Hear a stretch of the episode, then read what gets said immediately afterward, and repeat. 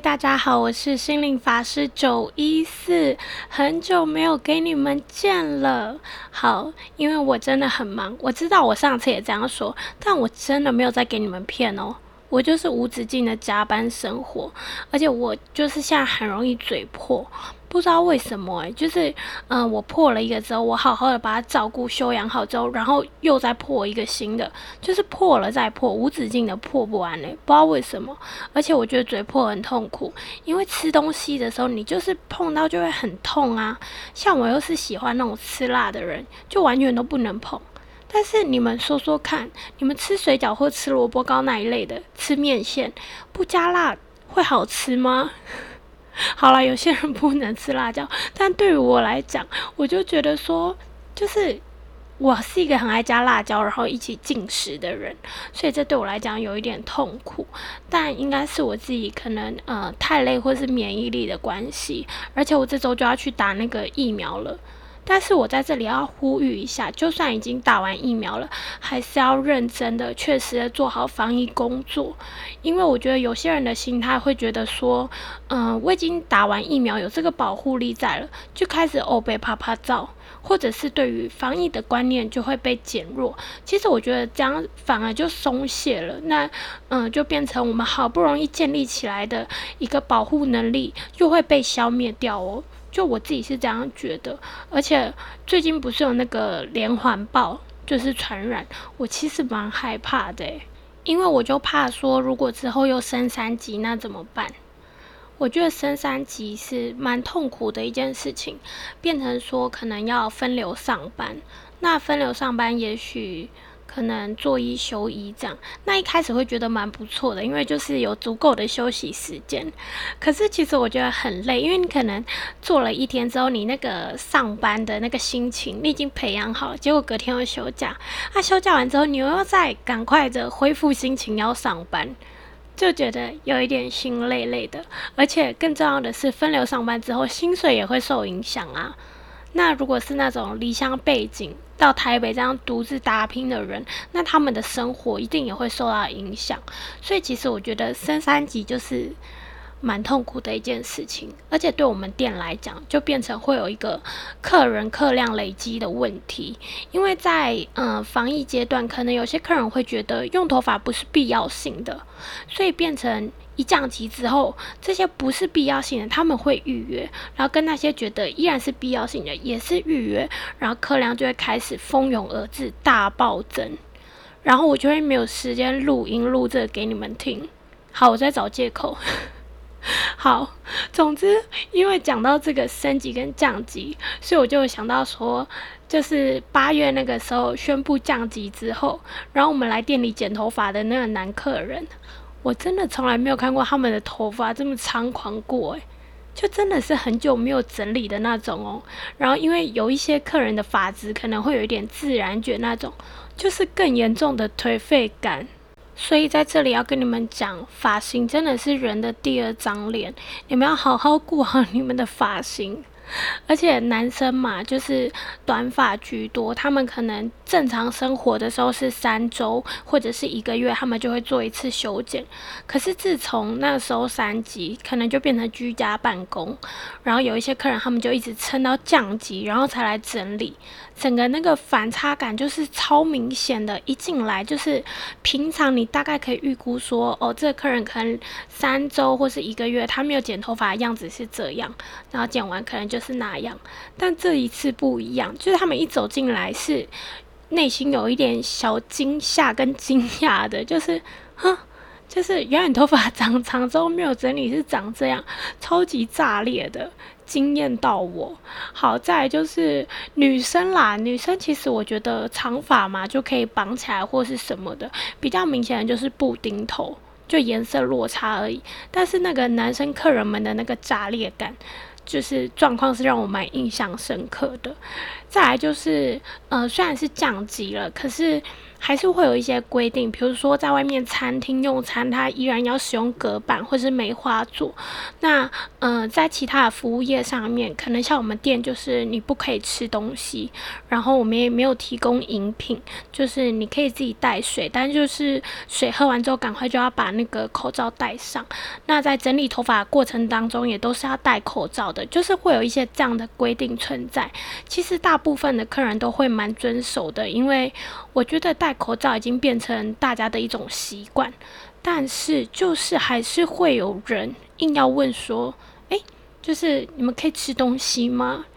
或者是直接在店里面直接那个 Food Panda 直接点餐起来，然后我觉得超级无敌尴尬的。因为虽然是降级，但你会觉得说你在外面餐厅吃饭都有隔板了，那为什么要来用头发？你也要顺便在发廊吃东西？对，也许之前正常的生活的时候，是因为可能觉得今天自己要做很久，所以就可能用头发用用就会肚子饿嘛，这就是可以理解。可是我觉得现在是非常时期，诶，就是大家应该要互相的体谅。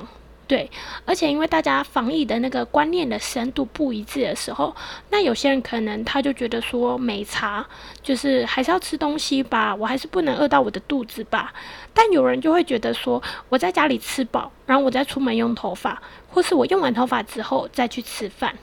所以就变成是在店里吃饭的客人也会被其他客人反映，然后发生这种状况的时候，店家其实真的很为难。因为，嗯，要怎么说？我觉得那种，嗯，应该是说，我们也把这种规定，就是明文规定出来了。但是有人真的不遵守的时候，难不成你要当下就把他赶走吗？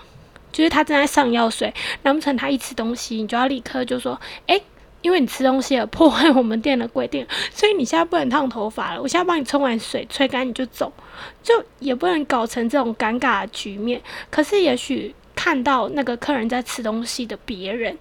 就会觉得观感也不是很好，所以我们只能呃尽量的呼吁或是提醒客人，但我们没有办法真的制止客人就是不要吃东西这件事情。只是我觉得大家应该要有一点默契。其实，在不一样的行业里面，现在大家都有自己的难处。像是餐饮业也是，他可能没有办法接太多的内容，所以他也必须要做一些政策的改革。那旅游业也是，要怎么样在大家又可以出去放松的时候，然后又要做好一些防护措施，这也是他们要去平衡的。所以每个行业都有自己的难处。我觉得现在大家就是互相的时刻，你保。护护好自己也是保护好别人。那像是戴口罩啊，口罩一开始不是只有出很简单的颜色，然后一直到现在有不同颜色的款式，然后不同颜色的花纹，再到立体口罩什么的，就是大家其实已经有一点在习惯这样子的生活了。所以短时间内这个疫情它也不会完全都零确诊，或是完全的消灭。所以我们的心只能这样一起做好防疫。工作，那因为我有这个平台，所以也才可以来跟你们做一个呼吁。当然也是提醒我自己，也许有时候我的呃防疫的观念还是需要被叮咛跟被加强。但是这是我对于呃从当初升级到现在降级的状况有一些呃状况的感想，想说可以来跟大家聊聊一下心境的部分。我们就是大家都要身体健健康康的。知道吗？想想看，那些嗯，可能真的染疫的。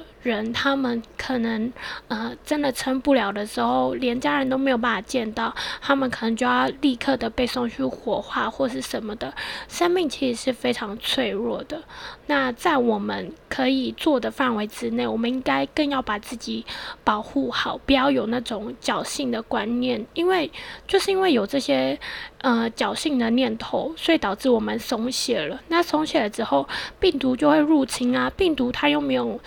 没有血，没有泪，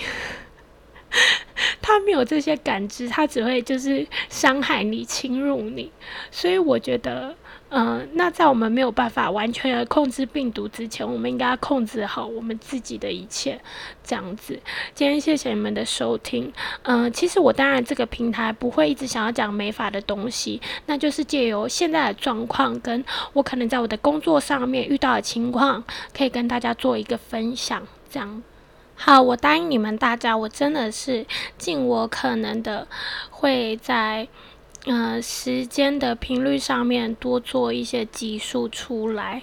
对，其实后来好小小分享一下，我觉得做这件事情，现在当然是变成我一个兴趣，就这个 podcast 可能可以帮我记录一下现在的我自己这样，但。呃，真的很有趣，我也不会因为我真的忙碌或是什么，呃，停止做这件事情。对，当然更重要的是谢谢支持我的你们，因为有时候我可能呃发布新的集数，就真的有人会来跟我回馈，其实我蛮开心的。那这一集就是讲呃防疫的生活状况，如果你们在这方面有遇到什么你们的难处或什么的，你们也可以跟我做分享，就是呃去我的 IG 私讯我 evok。底线 J O Y C E，或者是你们可以写 email 给我，我都很欢迎。就是你们跟我分享你们的状况，这样。那今天谢谢你们的收听，希望不久的之后可以再让你们收听到更新的一集。谢谢你们，拜拜。